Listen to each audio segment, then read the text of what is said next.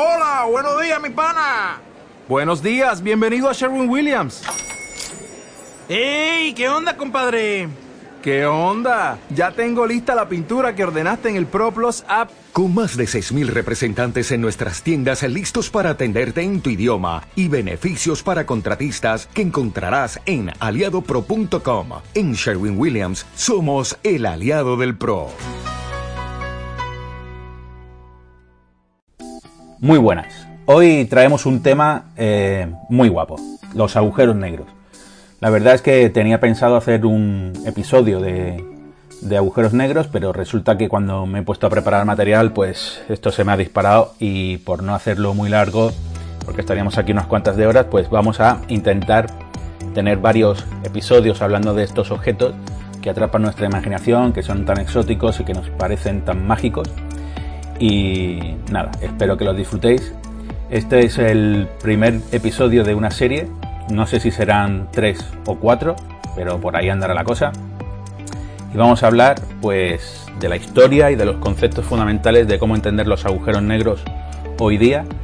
Y sinceramente esta es una historia apasionante porque los agujeros negros atrapan nuestra imaginación, nos permiten imaginar situaciones muy extremas en el universo. Así que sin más vamos a comenzar. Bienvenidas, bienvenidos esto es Cuentos Cuánticos.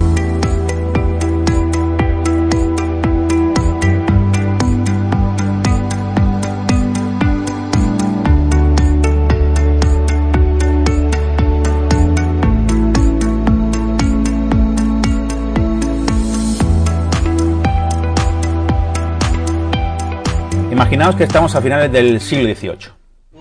Estamos en concreto en Inglaterra y nos acercamos a un clérigo que tiene, digamos, buen aspecto. Es un tipo que está cuidado, se ve que está sano. Es pequeño, es fornido, por no decir que está un poquito grueso, y que además tiene la fama de ser un gran filósofo, un gran pensador, que se codea con lo mejorcito, con lo más granado de la esfera intelectual anglosajona. Se codea con Priestley, con Cavendish, incluso con Benjamin Franklin, que va a buscarlo porque no se dignaba quedar con él, así que Benjamin va a buscarlo a su casa cuando estaba viviendo Franklin en Inglaterra. Y además es, además de clérigo, pues es profesor en Cambridge, donde imparte griego, hebreo, eh, matemáticas a alto nivel y también geología.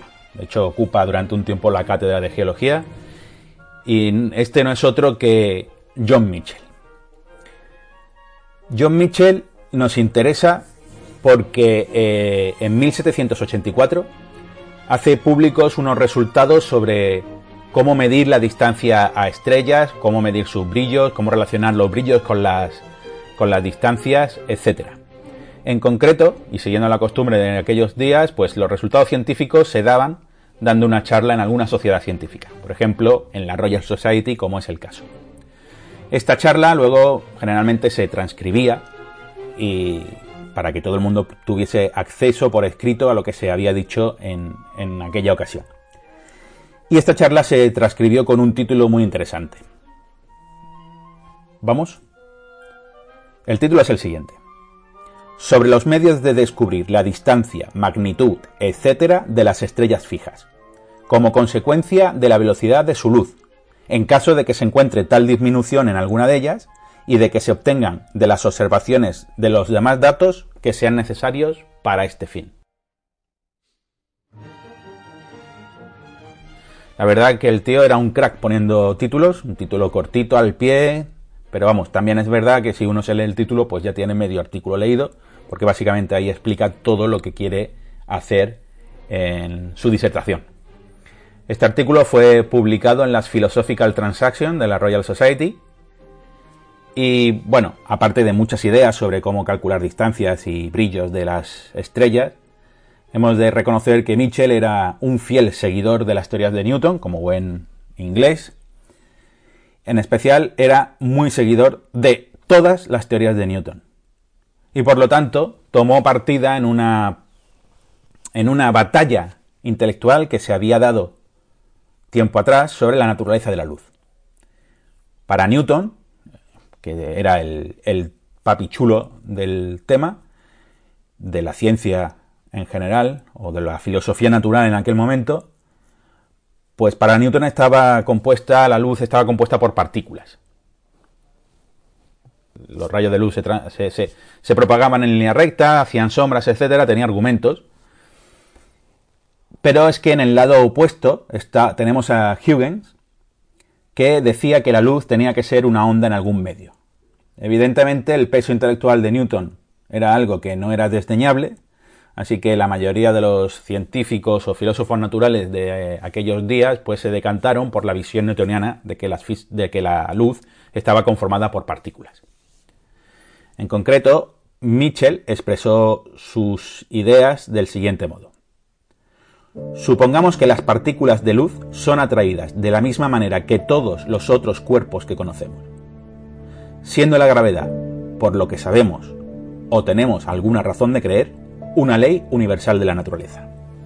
Es decir, Mitchell había hecho un, un escueto eh, argumentario en el cual si la luz son partículas, pues esta luz tendrá una determinada masa, o las partículas de luz tendrán una determinada masa y serán atraídas por la gravedad igual que cualquier otro cuerpo conocido. La cuestión es que Mitchell era consciente, según la teoría newtoniana, de que para escapar de un cuerpo gravitatorio teníamos que alcanzar una velocidad mínima, que es lo que se conoce como la velocidad de escape. La velocidad de escape no es otra cosa que la velocidad radial que tiene que tener un cuerpo para salir de la atracción gravitatoria de otro. Por ejemplo, ahora mismo sabemos que eh, la velocidad de escape de la Tierra son 11 kilómetros por segundo y para el Sol serían 618 kilómetros por segundo. Es decir, que tenemos que ir bastante rápido para escapar de la gravedad en la superficie de la Tierra o en la superficie del Sol. Claro, con todo esto, Mitchell imagina que cuanto mayor se haga un cuerpo a una densidad constante, por ejemplo, si tenemos la densidad del Sol y vamos haciendo el Sol cada vez más grande, siempre manteniendo la misma densidad en promedio, pues la luz que salga de él cada vez viajará más lento hacia afuera, hasta que llegaría a un determinado límite en el tamaño del astro que tuviese estas características, que fuese muy grande y que fuese eh, de la misma densidad que el Sol, que la luz tendría una velocidad cero, porque la gravedad la atraparía continuamente.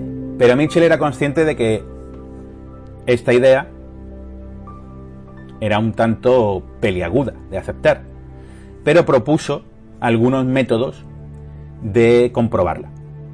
Él había deducido que si este efecto era real, es decir, que para cuerpos cada vez más grandes con mayor gravedad la luz cada vez sería más lenta, él podría tomar las luces de distintos cuerpos con distintas masas, con distintas gravedades, y como venían con distinta eh, velocidad, pues esta luz que provenía de distintos cuerpos con distinta gravedad y por tanto con distinta velocidad se tenía que, eh, se tenía que refractar perdón, de distinta manera. Pues por supuesto que este efecto nunca se encontró por razones obvias, porque como hoy sabemos, la luz siempre viaja a la misma velocidad en el vacío para cualquier observador, cualquier observador inercial, si queréis poner, que nos pongamos finos, pero es evidente que este efecto no se podía dar. Pero él nombra que hay posibilidad de que un cuerpo sea tan masivo y tan grande que la luz no pueda escapar de él. Esto es lo que se conoció como eh, estrellas negras. Claro, él también propone otro, otro método de detectar estas estrellas negras, porque él era consciente de que una estrella negra no se podría ver. Sin embargo, si encontrásemos una estrella negra en la cual pues, eh, está formando parte de un sistema doble con otra estrella o con planetas, pues nosotros podríamos ver objetos que están haciendo órbitas cerradas alrededor de un punto donde no vemos nada, porque en realidad lo que hay ahí es una estrella negra. Y entonces podríamos determinar la existencia de un cuerpo con una determinada masa, muy grande, gracias a ver que está sosteniendo un sistema gravitatorio con órbitas cerradas a su alrededor. Esta es una idea fascinante porque así es como se ha determinado la existencia del superagujero negro que tenemos en el centro de nuestra galaxia, por ejemplo. Al principio lo que se hizo es seguir estrellas y objetos luminosos cercanos al centro de nuestra galaxia y se veía cómo completaban órbitas cerradas. Por lo tanto, la única cosa que se podía inferir es que en eh, el que estaba provocando esas órbitas cerradas o el cuerpo eh, alrededor del cual estaban orbitando estos cuerpos luminosos tenía que ser un cuerpo que nosotros no vemos, por tanto, un agujero negro en la terminología actual.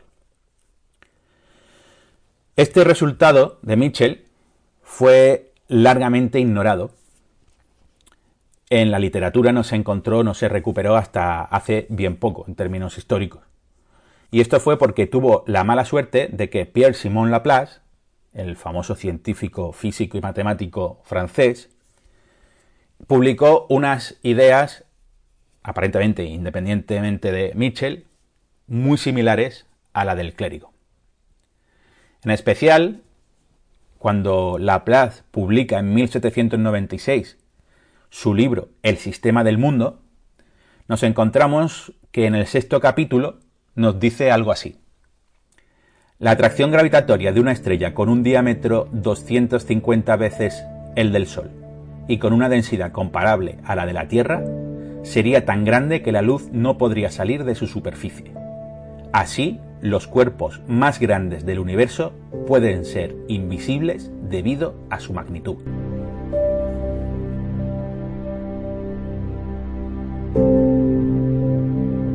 Pero esto, ojo, es en 1796.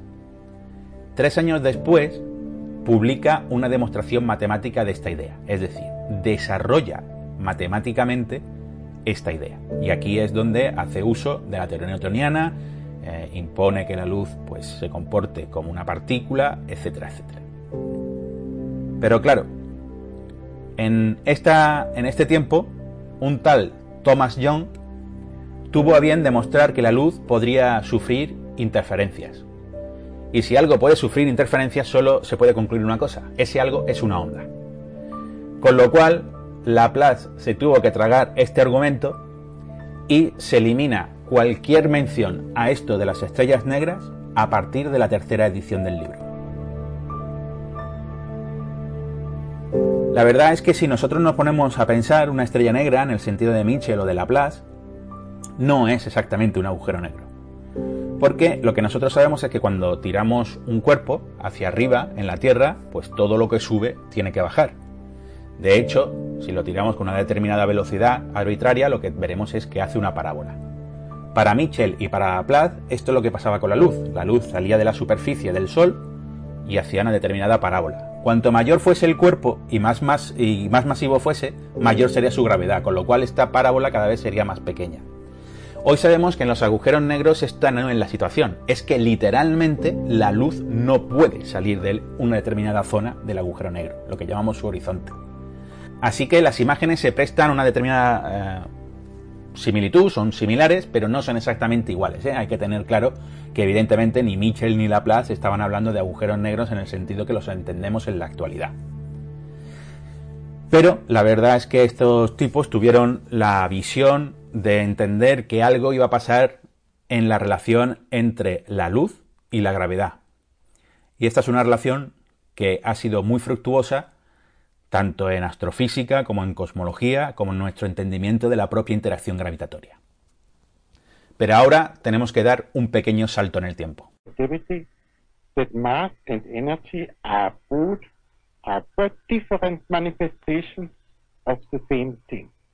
A somewhat unfamiliar conception for the average mind. Furthermore, the equation E is equal mc square 25 de noviembre de 1915. Una década después de que Albert Einstein propusiera la relatividad especial, esto de que la velocidad de la luz es la misma para todo el mundo, en el vacío, por supuesto, de que las leyes se transforman de una manera coherente cuando las transformamos entre sistemas de referencia que se mueven uno respecto de otro a velocidad constante y, en línea recta. Son lo que se conocen como las transformaciones de Lorentz, que dejan invariante aspectos de la geometría del espacio-tiempo, etcétera, etcétera. Pues una década después, gracias al trabajo fundamentalmente de Albert Einstein y de muchos otros, como por ejemplo David Hilbert, pues lo que ocurre es que llegamos a las ecuaciones de la relatividad general. Y la relatividad general, pues es algo que empezó a buscar Albert Einstein, pues prácticamente desde, desde que concibe la relatividad especial. En la relatividad especial no hay mención a la gravedad, no es una teoría gravitatoria, pero resulta que esto de que la velocidad de la luz sea constante para cualquier observador inercial y que se demuestre dentro de la teoría que es la, la velocidad máxima de transmisión de información o del movimiento de un cuerpo masivo, pues chocan frontalmente con la teoría newtoniana. Porque en la teoría newtoniana la transmisión de la gravedad no se entiende bien, es una teoría fabulosa por supuesto, pero la transmisión eh, de, la gravedad o de la atracción gravitatoria entre dos cuerpos es fundamentalmente instantánea. Y esto entra en colisión con la relatividad especial de Einstein. Por tanto, el propio Einstein tuvo a bien construir una nueva teoría gravitatoria que englobaba la teoría newtoniana, cuando las velocidades son pequeñas y las masas son pequeñas, pero que es mucho más general. Y esta es la conocida como la teoría de la relatividad general. Pero claro, el 25 de noviembre de 1915 es cuando se presentan por primera vez las ecuaciones denominadas ecuaciones de campo de Albert Einstein o las ecuaciones de Einstein. Y estas son unas ecuaciones ciertamente complicadas. Desde el punto de vista matemático son 10 ecuaciones en derivadas parciales, no lineales y acopladas de, tipo hiperbólico elíptico. Todo esto es palabrería matemática. Lo único que os quiero transmitir es que esto es jodidamente difícil de resolver. Son ecuaciones muy difíciles. Y además tienen un aspecto espantoso a pesar de que en las camisetas las ecuaciones de Einstein son una cosa bellísima que involucran muy pocas letras. Pero en realidad cuando uno las trabaja, una cosa es el formato compacto de las ecuaciones de Einstein, pero después cuando uno tiene que resolver el problema, pues tiene que descomponer esas ecuaciones compactas, extenderlas y se encuentra que tiene que resolver 10 ecuaciones en derivadas parciales acopladas no lineales y afortunadamente son de un, de un tipo hiperbólico elíptico, pero cómo se llegó ahí y la importancia que tiene esto ya lo veremos en otra ocasión cuando profundicemos en el estudio de la relatividad general. Además, no solo contento con eso, para formular estas ecuaciones uno tiene que ser un poquito ducho en geometría riemanniana, en geometría de ecuaciones, eh, o sea, de variedades diferenciales, y vamos, que uno necesita una maquinaria matemática bastante elevada para eh, familiarizarse y ser eh, y estar ducho en el manejo de la relatividad general. Pero una cuestión importante es que la relatividad general permite cualquier tipo de observador. Aquí no hace falta que los observadores privilegiados no son aquellos que van en línea recta y a velocidad constante, sino que cualquier observador independientemente de si está acelerando o no, si está en un campo gravitatorio o no, si está cayendo, si está estático, eh, eh, fuera de un campo gravitatorio, lo que sea, cualquier tipo de observador y cualquier tipo de coordenadas son válidas para definir un problema o para estudiar un problema. Y esto complica mucho el tema de interpretar las soluciones de la eh, relatividad general, porque nosotros podemos elegir cualquier tipo de coordenadas acorde a un determinado problema, Podemos elegir unas coordenadas, e intentar resolverlas en esas coordenadas, o podemos pillar otro tipo de coordenadas e intentar resolver el mismo problema. Y es posible que resolvamos el problema con dos conjuntos, tres conjuntos, cuatro conjuntos de coordenadas. Y claro, muchas veces es difícil discernir si los efectos que estamos viendo en nuestras ecuaciones son meramente hecho de haber elegido un determinado conjunto de coordenadas en lugar de otro, o son de verdad hechos fundamentales intrínsecos al problema gravitatorio que nos estemos planteando. Así que, evidentemente, el estado de opinión en 1915 era que las, las, soluciones a los problemas que nos podíamos plantear iban a ser simplemente soluciones aproximadas. El propio Albert Einstein encontró varias soluciones aproximadas, por ejemplo, eh, demostró fehacientemente que, que, los relojes iban más despacio en, el seno de un campo gravitatorio, es decir, cuanto más gravedad hay, más despacio va eh, el reloj, comparado con otro que esté lejos del centro gravitatorio. Por ejemplo, había explicado bien el movimiento de Mercurio, que era algo que la teoría de Newton le costaba un poquito de trabajo, porque eh, el, el, perihelio de Mercurio hace una cosa rara y la teoría newtoniana no, no acomodaba bien el movimiento en la orbital de Mercurio, sin embargo la relatividad general en una versión aproximada, evidentemente, en 1915 lo había clavado. Y en realidad, pues todo el mundo, incluido el propio Albert Einstein, tenía pocas, pocas esperanzas de que alguien pudiera proponer una solución exacta a algún problema dentro de la relatividad general. El estado de opinión era que, bueno, que la teoría era muy complicada y que, pues al final nos íbamos a tener que conformar con aplicar la teoría de newtoniana con algunas correcciones inducidas por aproximaciones en relatividad general, pero que no podríamos ir más allá. No íbamos a encontrar soluciones exactas a problemas gravitatorios utilizando la relatividad general. Y eso es como está el tema en 1915. ¿Es como está el tema? Pues en realidad no, porque aquí viene un giro en la historia.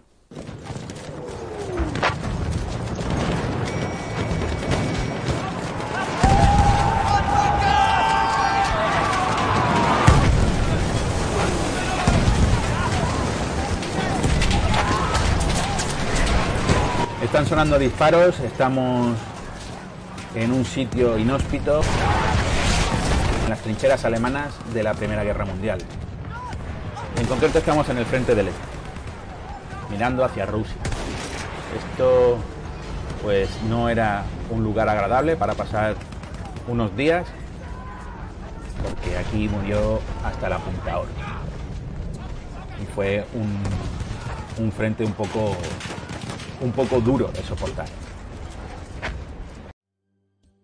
En este frente se encuentra Karl Schwarzschild. Schwarzschild era un profesor de Göttingen y además era director del Observatorio Astronómico de esta ciudad, por supuesto ciudad alemana.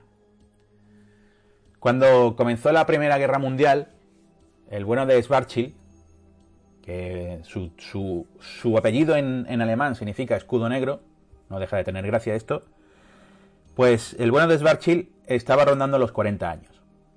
Pero aún así se alistó. Dijo, yo soy más patriota que nadie y me quiero alistar para mayor gloria del imperio alemán y para mayor gloria del Kaiser. El tipo no lo hizo mal del todo, la verdad, llegó hasta el rango de teniente de artillería y nosotros estamos hablando de él porque el 22 de diciembre de 1915, Schwarzschild le escribe, le escribe una cartita a Albert Einstein. El chaval pues se ha venido arriba y se ha, y se ha propuesto resolver un problema y de hecho lo ha resuelto. De hecho, calcula la primera solución exacta a un problema en relatividad general. Con dos cojones. El tipo ha dicho, bueno, me voy a plantear el problema más simple, voy a coger un punto masivo, un punto, toda la masa contenida en un punto, una idealización como cualquier otra. Y voy a ver cómo es la forma del espacio-tiempo alrededor de este punto masivo. Este problema tiene simetría esférica. Ese punto masivo atrae por igual a los puntos en todas las direcciones a la misma distancia. Es decir, si yo pongo cuerpos a la misma distancia de ese punto central, todos son atraídos con la misma intensidad gravitatoria. Así que es un problema pues, que hoy nos parece muy fácil, ¿no? Se enseña en la carrera a resolver este problema. De hecho, el uso de la simetría esférica posibilita enormemente encontrar la solución exacta. En la carta que le envió a Albert Einstein, que además se encuentra entre, los, eh, entre los papeles que dejó Albert Einstein repartidos por el mundo, la carta termina con la siguiente frase que no deja de poner los pelos de punta. ¿eh? Dice así, como usted puede comprobar, la guerra se está portando de una forma amable conmigo, permitiéndome, a pesar de los feroces disparos a una distancia temiblemente cercana, dar este paseo por la tierra de sus ideas. El Notas, pues en el momento en el que está haciendo estos cálculos, pues está cerca del frente, está recibiendo, oyendo disparos, y aún así, pues para aislarse, supongo yo, se pilla las ecuaciones de Einstein y empieza a resolver problemas. Una semana después, el 29 de diciembre de 1915, Einstein le contesta diciéndole que su carta lo ha vuelto loco. Se ha vuelto loco de contento, ya que no esperaba ver una solución exacta a un problema dentro de su teoría. Se lo dice tal cual. El tipo está flipándolo en colores, está gozándolo muchísimo, le reconoce que las matemáticas son extremadamente bellas, elegantes y de hecho nada difíciles y por lo que se ve, porque no he podido encontrar la siguiente carta, el, el 9 de enero de 1916, Einstein responde a otra carta de Schwarzschild que es la que no he podido encontrar. Y lo que le responde eh, Einstein a Schwarzschild en esta carta del 9 de, de enero de 1916 le dice que, bueno, hablan de algunos mm, detalles sobre Júpiter, sobre algunos detalles, matemáticos de la solución, pero Albert Einstein le informa de que va a dar una charla en la Academia de Ciencias de Berlín y que va a explicar su solución allí. Pero claro, en la solución de Schwarzschild es para un punto, como hemos dicho, un punto que contiene toda la masa.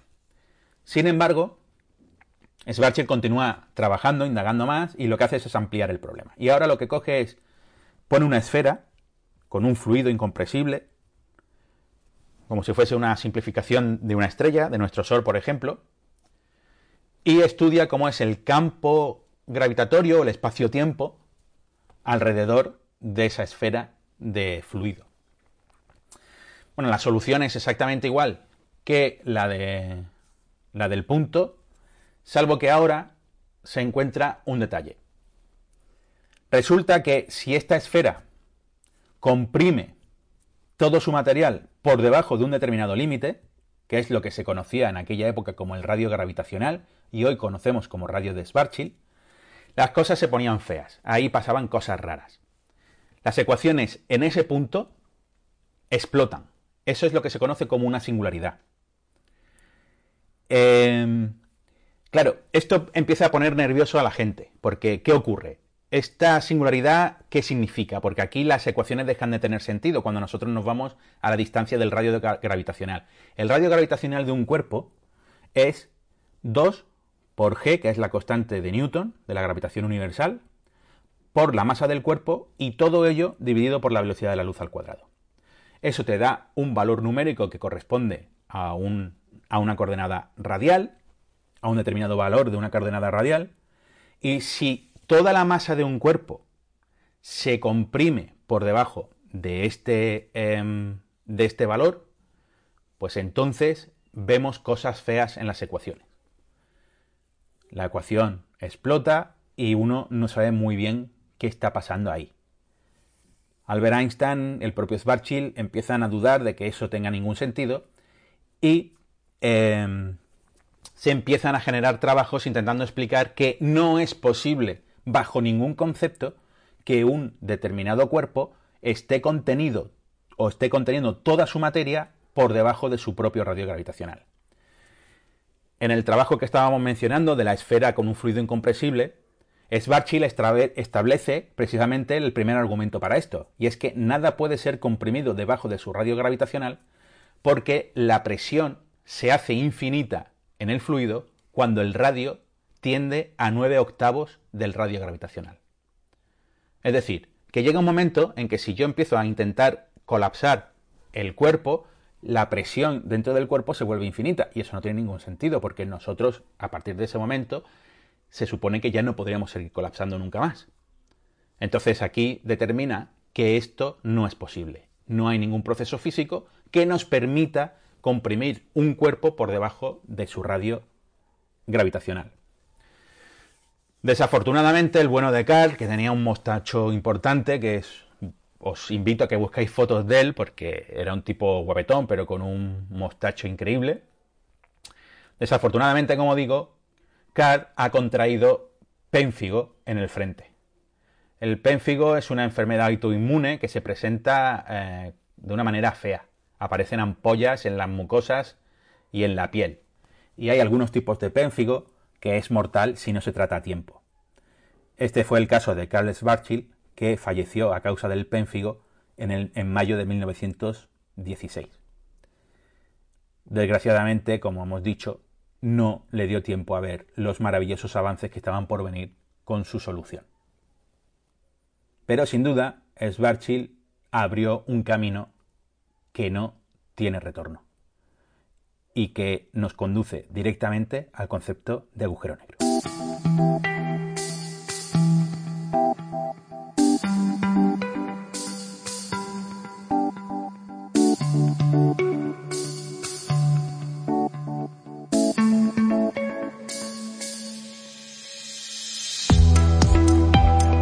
Curiosamente, el mismo mes de la muerte de Schwarzschild, en mayo de 1916, se hace pública en Leiden una tesis doctoral. La tesis es de un tal Johannes Droste, holandés. Pues supongo que le gustaría la comida picante. Este es un comentario anacrónico en el contexto en el que nos movemos, pero está guay. Además, sabemos que Droste era estudiante de Lorenz, el de las transformaciones de Lorenz, etcétera, etcétera, que era un magnífico físico holandés.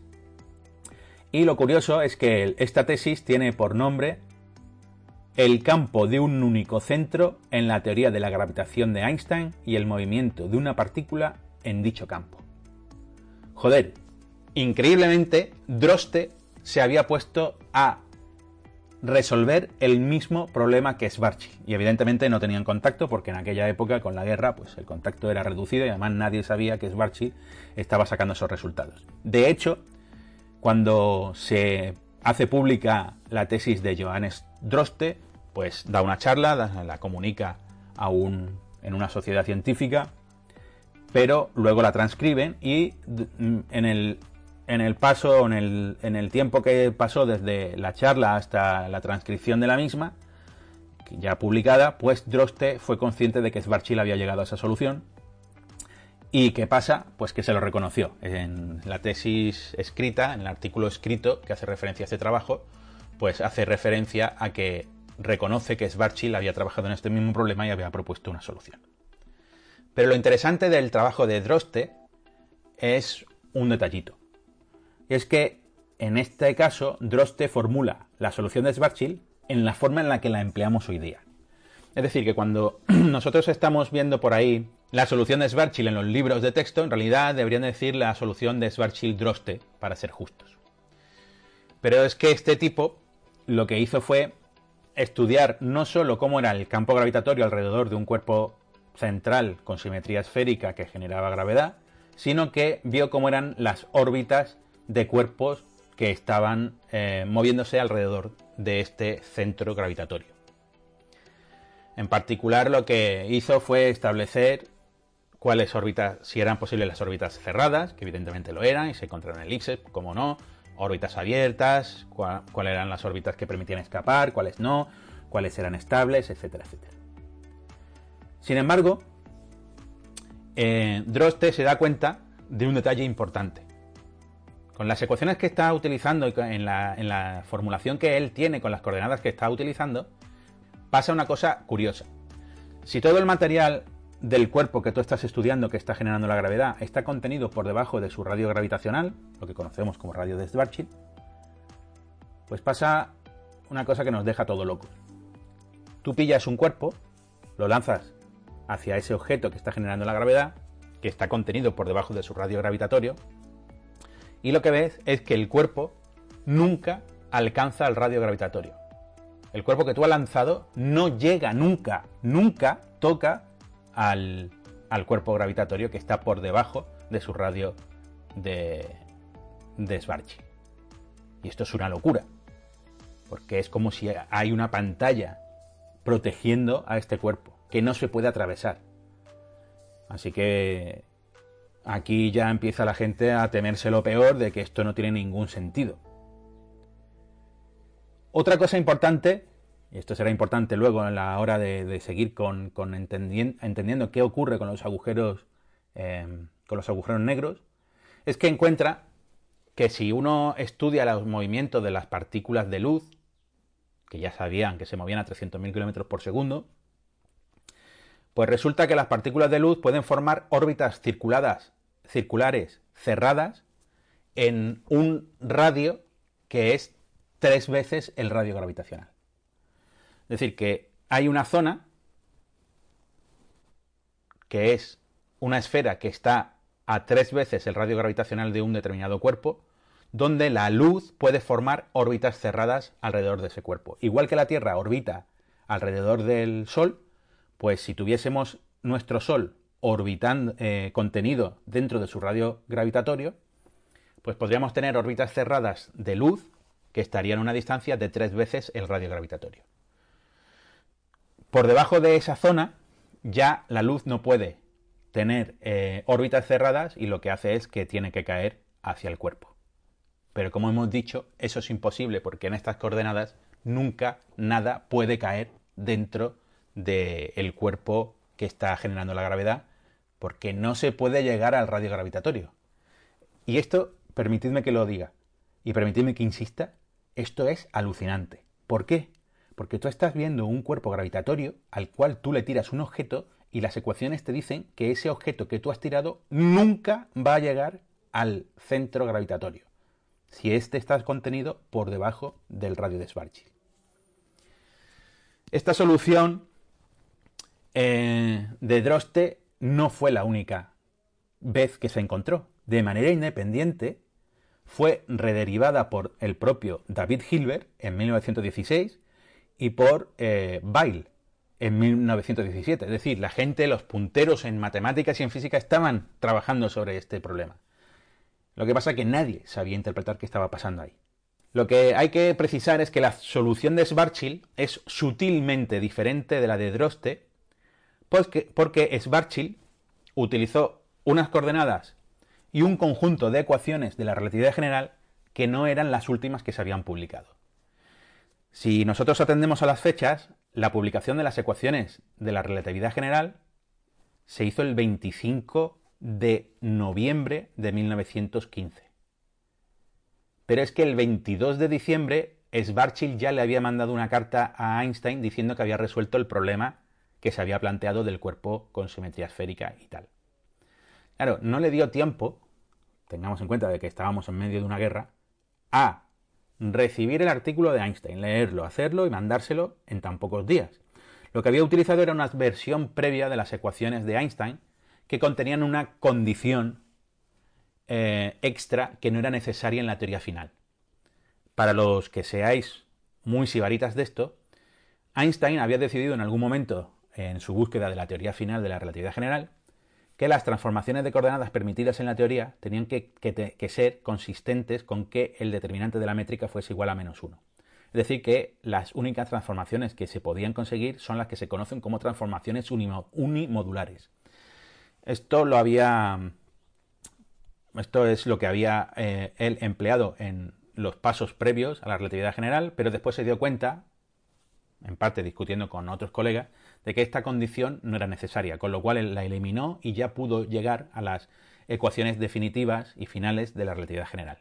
Que por cierto, las había encontrado en 1912 y no se sabe muy bien por qué motivo las descartó y tiró por otro camino. Pero esto es una historia a la que volveremos cuando nos enfrentemos a la historia de la relatividad general.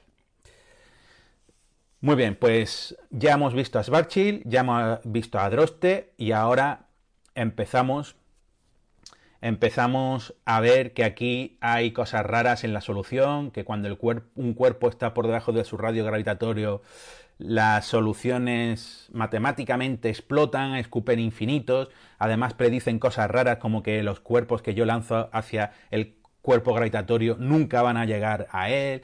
Bueno, aquí ya se está empezando a vislumbrar un poquito que se viene mandanga y que va a haber bifeo del bueno. Así que, ¿estáis preparados?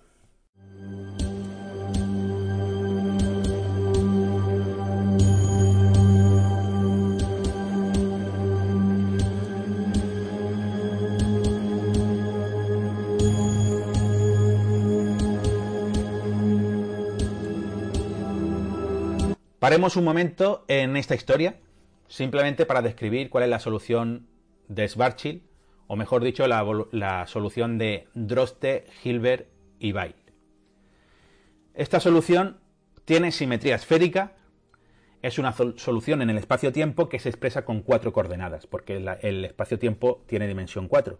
Está el tiempo y tres dimensiones espaciales, alto, ancho y largo, solo que en este, en esta situación, debido a la simetría esférica, lo que se utiliza es una coordenada t, que va a indicar una especie de tiempo, una coordenada r, que indica algo así como el radio al cual, eh, a la distancia que estamos del cuerpo gravitatorio, aunque esto hay que precisarlo y matizarlo, y luego dos ángulos que nos van a dar la orientación en el espacio en latitud y longitud. Así que T, R y los dos ángulos son cuatro datos, estamos en cuatro dimensiones en el espacio-tiempo, todo marcha eh, perfectamente.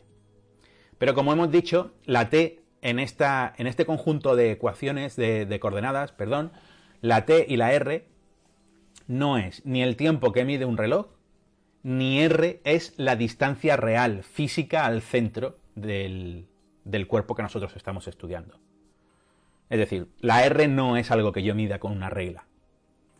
El tiempo físico y la distancia física están modificadas por un factor que os lo voy a describir simplemente para que lo sepáis, es raíz cuadrada de, y ahora todo lo que voy a decir está dentro de la raíz, 1 menos dos veces la constante de la gravitación universal por la masa del cuerpo gravitatorio que está generando el campo, partido ese último factor de r por c al cuadrado.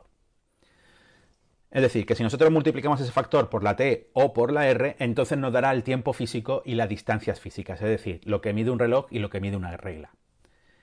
La t y la r, como he dicho ya, se puede emplear cualquier tipo de coordenadas y esas coordenadas son muy guays para resolver la ecuación, pero no tienen significación física hasta que no las multiplicas por el factor que hemos dicho. Todo esto surge de la ecuación y se puede comprobar fácilmente si uno hace un poquito de matemáticas.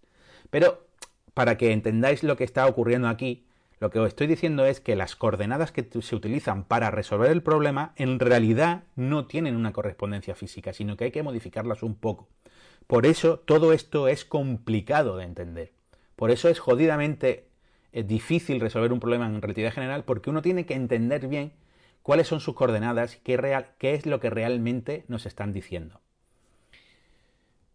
Eh, bueno, simplemente el factor este que hemos dicho, si uno multiplica el tiempo por ese factor o el radio lo divide por ese factor, entonces obtenemos, como hemos dicho, las distancias físicas y los tiempos físicos. Y aquí, ese factor, justo ese factor, es el que explica por qué el tiempo pasa más despacio cerca del cuerpo gravitatorio que lejos de él. Justo ese factor. O sea, ese factor que Einstein lo había derivado en una situación empleando aproximaciones, ahora se deriva de una solución exacta. O sea que no es un artefacto de la aproximación, sino que es una cosa intrínseca de nuestra teoría gravitatoria. Nuestra teoría gravitatoria te dice, oye, si tú tienes un reloj y estás cerca de un campo del centro de un campo gravitatorio y alguien está lejos, tu reloj se va a mover más lento que el que está lejos. Así que, pues tenemos que hemos ganado en el entendimiento de algunos fenómenos.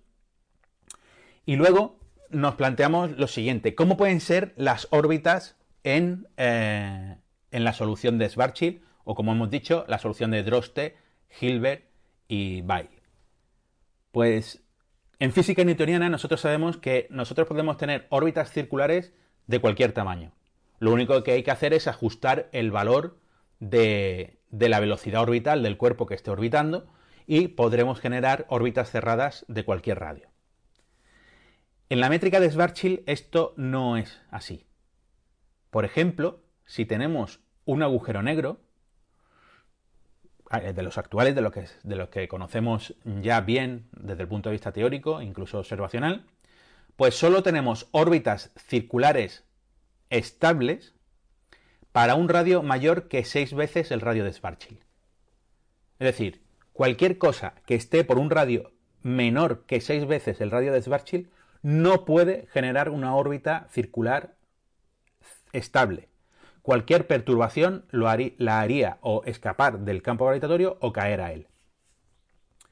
Cuando nos aproximamos a tres radios de Schwarzschild, como hemos dicho ya, solo las partículas de luz, las partículas de masa nula, las que viajan a la velocidad de la luz, solo esas pueden estar en una órbita cerrada. Pero esta órbita es altamente inestable, como no puede ser de otra manera, porque solo hay un valor en el cual se puede dar esta órbita cerrada de partículas que viajen a la velocidad de la luz. Así que cualquier perturbación la va a sacar de esta órbita. Pero es que, además, si lanzamos un haz gigante de luz, gigantesco, todo lo grande que queráis, así, en paralelo, hacia eh, la dirección de un agujero negro, todos los rayos que pasen por un radio menor que tres veces la raíz cuadrada de 3 por el radio de Schwarzschild, es decir, 3 por raíz de 3 por el radio de Schwarzschild, todos esos rayos sufrirán una eh, atracción gravitatoria intensa por parte del agujero negro. Y esos rayos serán fuertemente desviados de su trayectoria recta. Básicamente, nosotros veremos un agujero, cuando miramos a un agujero negro, veremos un agujero que no es solo del radio de Schwarzschild, sino que es bastante mayor. Es 3 por raíz de 3 por el radio de Schwarzschild. Eso es lo que se conoce como la sombra del agujero negro. Es decir, el agujero negro no solo es negro por el horizonte de sucesos, por el horizonte que es lo que está a la, distancia del radio de Schwarzschild, sino que es negro en una región mucho más amplia, que es lo que se conoce como la sombra. Y este concepto será importante cuando hablemos de las fotografías de los agujeros negros. Así que retenedlo, por favor. Ahora, en estas ecuaciones, en estas soluciones, pasa una cosa curiosa. Si yo dejo caer algo al agujero negro, resulta que ese algo tarda un tiempo infinito en alcanzar el radio de Schwarzschild. Es decir, ese objeto nunca va a entrar en el agujero negro. Eso es lo que me dice esta solución. Pero ahora resulta que si yo cambio el punto de vista y si yo, en vez de utilizar unas coordenadas que están especialmente diseñadas para alguien que está lejos del agujero negro y estacionario mirándolo, si yo cambio unas coordenadas de alguien que está cayendo hacia el agujero negro, encuentro una sorpresa. Un sorpresón. Y es que si yo estoy cayendo al agujero negro, veré que llego al horizonte, al radio de Schwarzschild, en un tiempo finito, y seguramente bastante corto, y que lo atravesaré sin problema. Es decir, que si yo cambio de coordenadas, en vez de utilizar unas coordenadas que están especialmente diseñadas para alguien que está en el exterior, estático, manteniéndose a una distancia prudencial del agujero, cojo unas coordenadas que están especialmente diseñadas para alguien que está cayendo hacia el agujero, veo dos comportamientos totalmente diferentes. El primero ve que el cuerpo nunca llega al agujero negro y yo que voy con el cuerpo veo que siempre llego al radio de Schwarzschild en un tiempo finito y que lo atravieso sin ningún problema, oye, tan ricamente. Esta es la magia de la relatividad general, que uno tiene que comprobar que, qué ocurre con distintos conjuntos de coordenadas para ver una visión completa del problema. Porque las coordenadas están asociadas a puntos de vista. Las coordenadas están asociadas a distintos conjuntos de observadores y distintos conjuntos de observadores pueden ver distintas cosas, siempre y cuando siempre tengamos una forma de poder relacionar los distintos puntos de vista a través de transformaciones aceptadas en la teoría. Y en este caso ocurre justamente lo que estamos describiendo. Si yo me dejo caer al agujero negro, voy a entrar en el horizonte sin problema, pero si yo dejo caer algo y me quedo fuera estático mirando cómo cae, voy a ver que no llega nunca al agujero negro nunca llega al horizonte del agujero negro. Y esto es una cosa alucinante. Y ahora la entendemos bien. Pero en, en, la época en la que estamos hablando, esto no lo entendía nadie. Todos estaban locos con este tema. Esto es un problema jodido que llevó de cabeza a las mentes más brillantes de la física de aquel tiempo. Hoy es una cosa natural que te lo explican en clase, tú la asumes, la, piensas, dices, ah, claro, llevas razón, joder, qué bien, qué maravilla. Pero en el momento en el que uno se tiene que enfrentar por primera vez a este tipo de cosas, esto es un quebradero de cabeza increíble.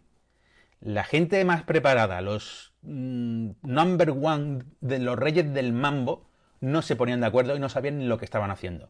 Hilbert no se dio cuenta de qué pasaba. Bail tampoco atinó a describir qué estaba ocurriendo. El propio que va a aparecer en un momento, Sir Arthur Eddington, que sin duda era el sugar daddy, el castigador más grande que había en aquella época en astronomía y en, astrofísica, pues tampoco sabía qué estaba pasando. Así que esto es una liada muy gorda. Pero, bueno, el show debe continuar.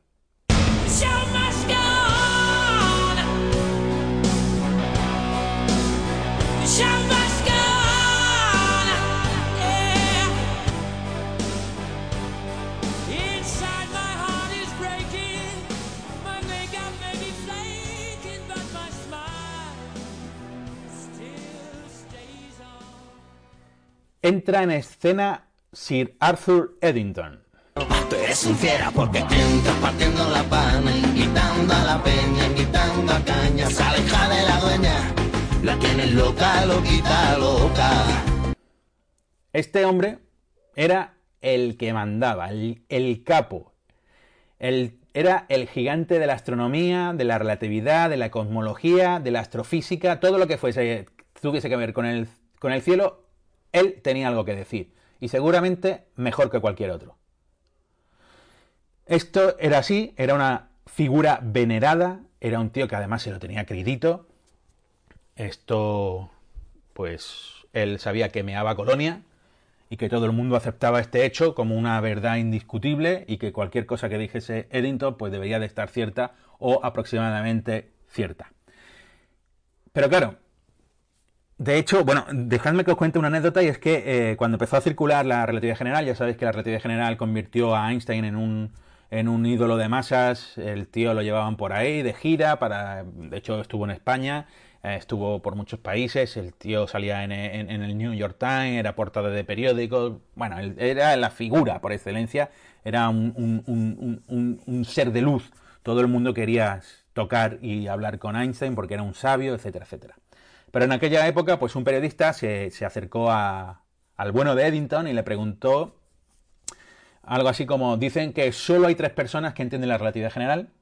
Y Eddington, con la típica flama británica, con ese, con ese porte, con esa miradita, con esas gafitas que tenía, esa miradita de lado, ese típico gen James Bond que tiene cualquier eh, lord inglés, lo miró, sopesó la respuesta, la degustó y le dijo, estoy intentando pensar quién es la tercera persona.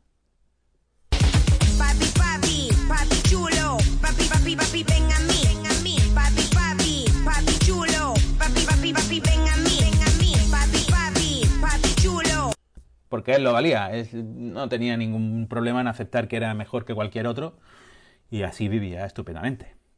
De hecho, Eddington fue el primero en apostar fuertemente por la relatividad general y fue el primero en aportar una prueba observacional, aunque bueno, era un poquito de mentirijilla porque las cosas no salieron tal y, mm, del todo bien, pero bueno. Eh, el tipo organizó una expedición a la isla de Príncipe en 1919 que, había, que iban a tener un, eclipse solar y entonces eh, iban a aprovechar para medir si había desviación en las posiciones de las estrellas, tal y como predecía la relatividad general porque esta es una predicción fuerte, lo que se conoce como efecto lente gravitatoria, y es que si tú tienes un cuerpo gravitatorio, claro, el campo eh, gravitatorio, el espacio-tiempo a su alrededor está deformado, las luces que pasan por ese campo gravitatorio, los rayos de luz se desvían y nosotros vemos posiciones de las estrellas que sabemos dónde están en el cielo cuando no está el sol delante o cuando no está el sol alrededor, porque si está delante no la vemos. Pero si vemos estrellas cercanas al borde del Sol, en el horizonte, eh, o sea, en el borde del Sol cuando está el eclipse, pues podremos ver que no está en la posición en la que debería de estar y eso es consecuencia de que estamos viendo que la luz de la estrella está abrazando la geometría curvada alrededor del Sol y la posición es diferente. Es lo que se llama, insisto, efecto de lente gravitatoria y, bueno, pues fueron, sacaron unas placas fotográficas, estudiaron y coincidieron que, sí, joder, que habían demostrado la relatividad general. Bueno, mm, pues sí y no, porque las placas no eran muy buenas, el, día salió lluvioso y nublado, tuvieron mucha suerte de poder sacar alguna foto, pero aún así, bueno, forzaron un poquito la máquina y dijeron que sí, que nos vale, venga, que guay, que Eddington no ha organizado esto para no llevar razón, así que Eddington ha decidido que la relatividad general tiene que estar bien, así que está bien. Pues nada, pero claro, en el salseo este de, las coordenadas, de, la solución de Schwarzschild y de todo eso, pues claro, Eddington tenía que decir algo. Él no se podía quedar callado porque, eh, joder, él era el que mandaba en el tema. O sea, si se calla revienta directamente. Así que él pues se metió de lleno en este tipo de discusiones y claro, él dijo, pues esto sois todos imbéciles, no tenéis ni idea, esto no puede ser. Ningún cuerpo puede estar por debajo de su radio gravitatorio. Joder, es que no os enteráis. Hostia, es que he tenido que venir yo a sacarme aquí lo que viene siendo las gónadas para demostraros que esto no es. Y de hecho escribe varios argumentos. Por ejemplo, en su libro Espacio, Tiempo y Gravitación, él define eh, la esfera dada por el radio de Schwarzschild o el radio gravitatorio como una esfera mágica. Ahí ya se ve que el tío pues va a ir a por todas. ¿eh? La esfera mágica la llama. Que, ¿Por qué es una esfera mágica? Pues es una esfera que no puede ser cruzada. No hay ninguna barrera física, pero sin embargo las ecuaciones me dicen que no se puede cruzar. ¿Eso por qué es? Pues Eddington lo tiene claro. Porque estos objetos no pueden existir. No puede algo estar encerrado por debajo de su radio gravitatorio. Él hace referencia a esto muchas veces. Nada puede ser comprimido por debajo de su radio gravitacional. Eso Eddington lo tenía clarinete. A Eddington pues no le salía de los cojones que los agujeros negros existieran y dio mil y una razones. Por ejemplo, explicó que para comprimir la materia por debajo del radio gravitacional se tendrían que conseguir presiones infinitas, cosa que ya había eh, eh, eh, introducido Schwarzschild. Pero que eso no puede ser, porque entonces las cosas explotarían. Y porque nadie puede vencer una presión infinita.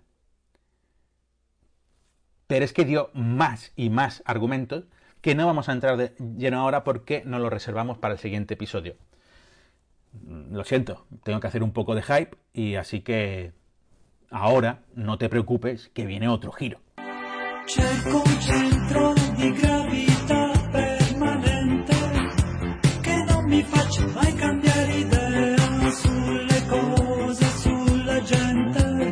La gente pues seguía estudiando la situación del campo gravitatorio, la geometría del espacio-tiempo alrededor de un cuerpo estático sin rotación y con simetría esférica. Y ahora resulta que Painlevé y Goulstan encuentran de forma independiente cada uno de ellos, en 1921 y 1922 respectivamente, unas coordenadas en las que el radio de Schwarzschild no era singular.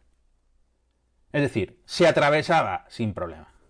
¿Por qué? porque las coordenadas de Painlevé y Gullstrand son coordenadas que se llaman de caída libre. Son unas coordenadas que están adaptadas, como hemos discutido antes, a alguien que está cayendo hacia el agujero. Y alguien que está cayendo hacia el agujero pasa por el radio de Schwarzschild sin ningún problema. Luego el problema le va a venir cuando, cuando se acerque, si el campo gravitatorio es muy intenso y tal, pues eh, entonces tendrá el problema de, pues eso, la espaguetización y todo el rollo este tan famoso. Pero ellos miraron y dijeron, joder, pues tenemos unas nuevas coordenadas para un agujero negro y resulta que mm, pues, no, no son singulares, la verdad. Curiosamente, como es que esto es para mear y no echar gota, el propio Arthur Eddington encontró en 1924 otras ecuaciones, otras coordenadas, perdón, que no eran singulares en el radio de Schwarzschild. Es decir, no había ningún problema, se atravesaba sin problema. Pero él, como estaba ciego hasta este problema, estaba resolviendo otra cosa, ¿eh? que ya la hablaremos en el siguiente capítulo, pero eh, encontró unas ecuaciones que si se hubiera parado medio minuto a mirarlas, hubiera visto que ahí había resuelto el problema de si se puede pasar o no por el horizonte de un, de un agujero negro, por si se puede cruzar su esfera mágica. Pues no le hizo ni puto caso a eso, porque él, como pensaba que eso no podía existir, pues ni se molestaba en mirar si sus nuevas eh, coordenadas eran guays para eso o no. No deja de tener gracia que estas coordenadas las descubriera Finkelstein en 1958 de nuevo porque nadie había hecho, ha echado cuenta de, las eh, coordenadas de Eddington, y como nadie había echado cuentas, pues bueno, pues porque claro, él no había dicho, eh, oye, esto resuelve este problema. Pues tuvieron que pasar pues casi 30 años, más de 30 años, 34 años, para que alguien las volviera a encontrar ya así, intentando resolver el problema de si algo caía o no. Vamos, Eddington era un, crack y el tío como había decidido que no, se, que no existían los agujeros negros, así que ¿para qué se iba a molestar? Él estaba trabajando, os lo cuento así, en el corrimiento al rojo de la luz. Así que estaba interesado en ver si la luz se desplazaba al rojo o no dentro de un campo gravitatorio, intentando escapar de él. Llegó a unas determinadas conclusiones que vamos a tratar en otro, ah, en otro tema, en otro episodio, así que no le dio mayor importancia a esas coordenadas y ahí las dejo. Pero aquí viene un temita. Otro artículo que pasó un poquito desapercibido. Un artículo de 1933. Un artículo escrito por un cura belga. Este cura belga era Georges Lemaitre. Y esto es en un artículo que se titula El universo en expansión. Un artículo en francés eh, que se publicó en los anales de la Sociedad Científica, de Bruselas. Que claro, si es la Sociedad Científica de Bruselas y es en francés, pues te va a leer, eh, te va a leer tu primo y un amigo de tu primo. Pero claro, en este artículo, donde es un artículo sobre cosmología, un artículo súper famoso de cosmología, es el primer artículo donde se expresa que el universo puede estar expandiéndose y ser dinámico en contra de lo que pensaba Albert Einstein, que proponía la idea de un universo totalmente estático que no tenía ni principio ni fin. Aquí ya se habla de un universo que puede expandirse, que puede contraerse, que tiene un posible origen, que ha vivido un tiempo finito y no infinito, etcétera. Este es un articulazo increíble del cual vamos a hablar largo y tendido cuando hablemos de cosmología. Pero en mitad de ese artículo hace un cálculo con eh, la solución de Schwarzschild y la representa con otras coordenadas, que son las coordenadas de Painlevé-Gulström, que son las coordenadas de Eddington, que son las coordenadas de Finkelstein, o son de ese tipo de coordenadas. Son coordenadas que están adaptadas para gente que está cayendo hacia el agujero. Y ahí dice exactamente que la solución de Schwarzschild no tiene ningún problema en el radio de Schwarzschild. Que ese radio no hay ni singularidad, ni esferas mágicas, ni barreras, ni nada. Que uno puede perfectamente dejarse caer y atravesarlo sin problemas. El único que se ve que le hizo caso por aquel tiempo fue Howard Percy Robertson, otro cosmólogo que tiene un universo a su nombre, están los universos que se llaman los FRW, que son los universos de Friedman, Robertson y Walker, que hablaremos de ellos cuando hablemos de cosmología, y que además tiene un historión con Einstein que no os lo creéis, que os lo voy a contar un día también guapísimo. Aquí fue una medida de, pirula con el amigo Einstein, muy elegantemente por parte de Robertson, pero no quiero, no quiero hacer spoiler. Y seguimos y decimos, eh, Howard Percy Robertson o el amigo Robertson, para hacer más corto, hace una charlita en 1939 en Toronto.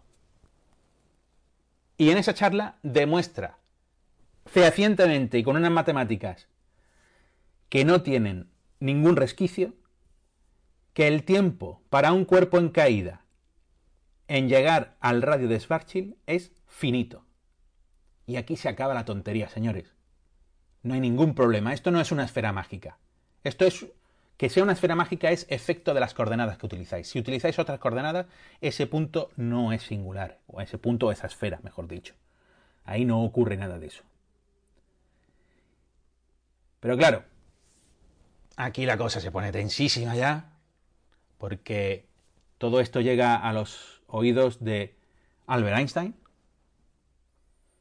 Y ya está cansada de times y diretes este dice una tontería, el otro dice otra tontería.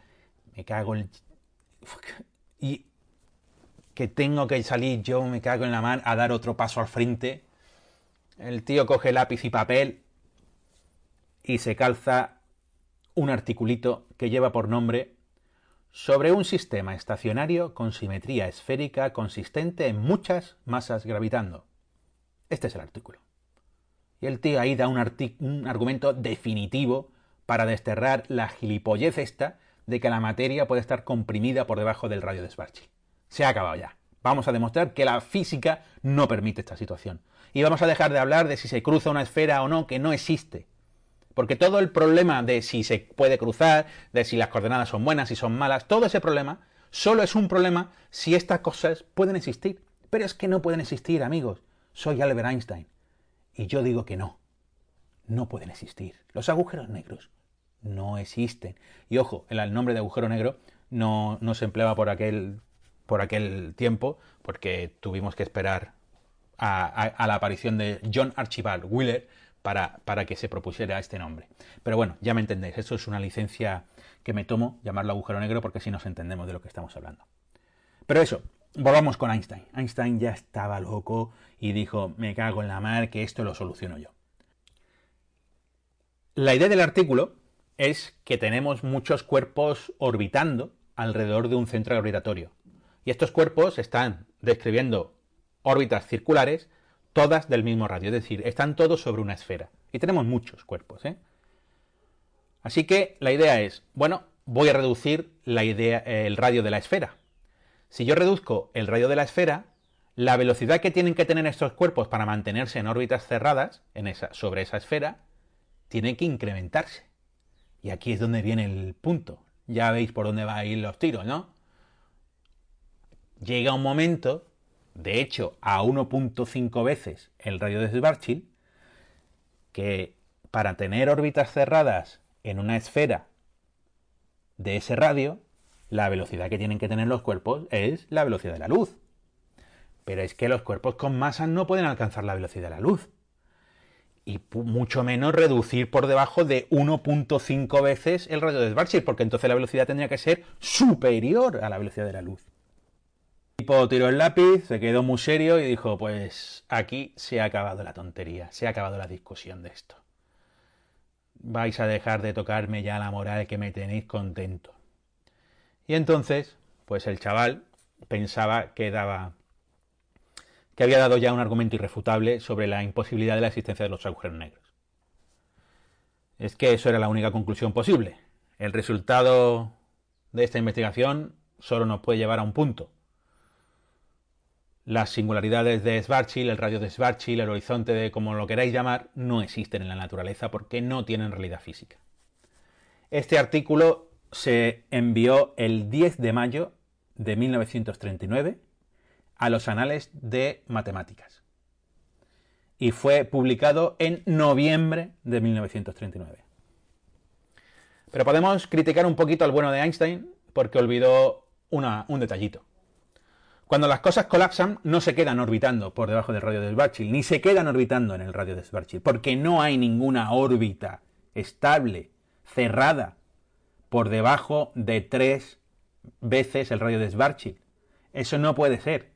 Es decir, que si algo baja por debajo de tres veces el radio de Schwarzschild, inexorablemente tiene que caer hacia el agujero, no formar una órbita cerrada. Las cosas no se contraen y se quedan justo por debajo del horizonte de, de Schwarzschild. Las cosas colapsan hacia el interior de una manera brutal, irremediable. La, la gravedad lo gana todo. Pero recordemos, el artículo de Einstein se mandó el 10 de mayo de 1939 a los Mathematical Annals. Y fue publicado en noviembre de 1939. Y aquí viene un giro dramático, pero dramático de verdad en esta ocasión. Du meine Arbeit für richtig hältst, ob du glaubst, dass ich fleißig gewesen bin, dass ich gearbeitet habe, dass ich mich in diesen Jahren für dich eingesetzt habe, dass ich anständig meine Zeit verwendet habe im Dienste meines Volkes. Gib du jetzt deine Stimme ab. Wenn ja, dann tritt für mich ein, so wie ich für dich eingetreten El 1 de septiembre de 1939, Oppenheimer y uno de sus colaboradores, Schneider, publicaron el siguiente artículo sobre el colapso gravitatorio continuo. Este fue un artículo publicado en la revista, en la revista Physical Review, donde mostraban unas cuantas cosas. A. El colapso era posible. La gravedad es la jefa. Nada se puede oponer a la gravedad si algo está colapsando. Si se baja por debajo del radio de Schwarzschild, no solo es posible, sino que además ya no se podría parar ese proceso. Y B. Todo colapsa, en caso de que suceda este proceso, en un tiempo finito.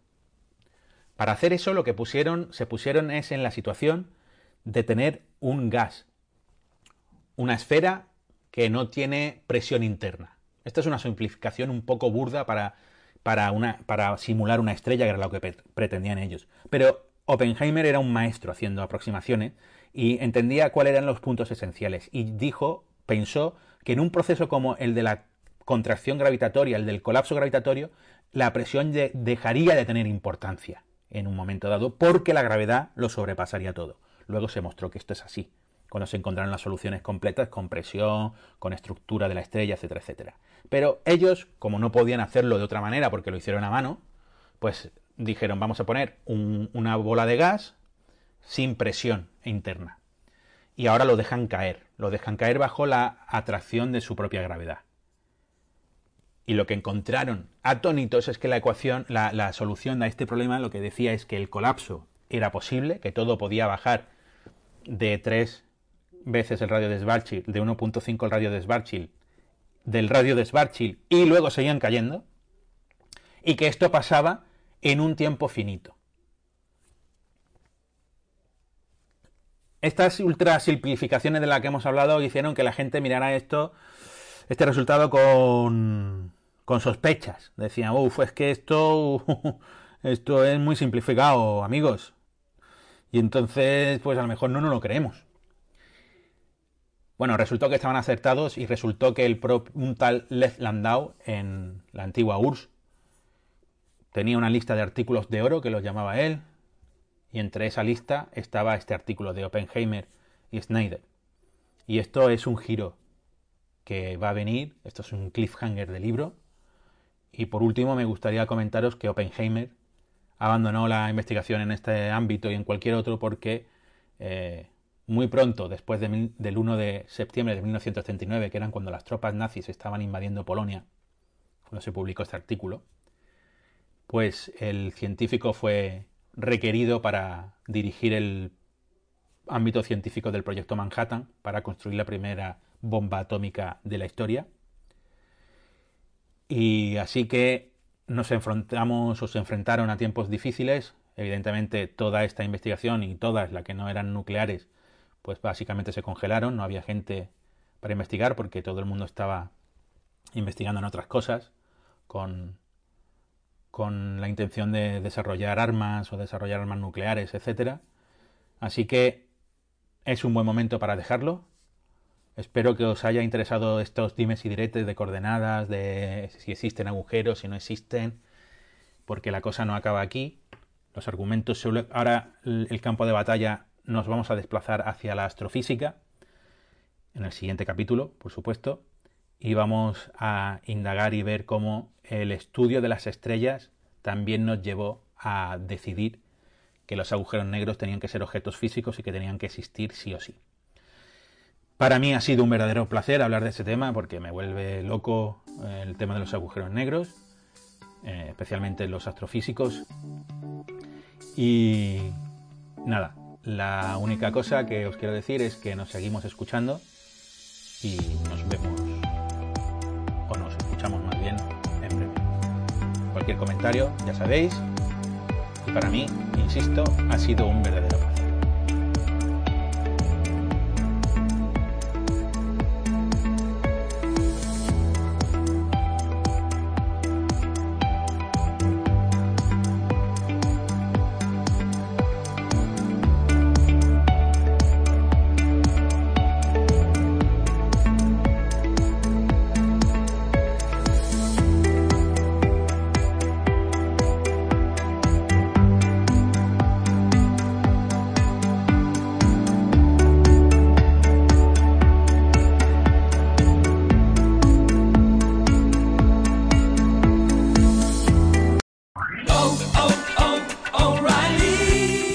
¿Necesitas ayuda? En O'Reilly Auto Parts te ayudamos. ¿Necesitas algún consejo? Te aconsejamos. Nuestros profesionales en autopartes están siempre disponibles para ayudarte a encontrar lo que necesites. Excelente servicio al cliente es solo una de las ventajas que ofrece O'Reilly Auto Parts. Los profesionales en autopartes. Oh, oh, oh,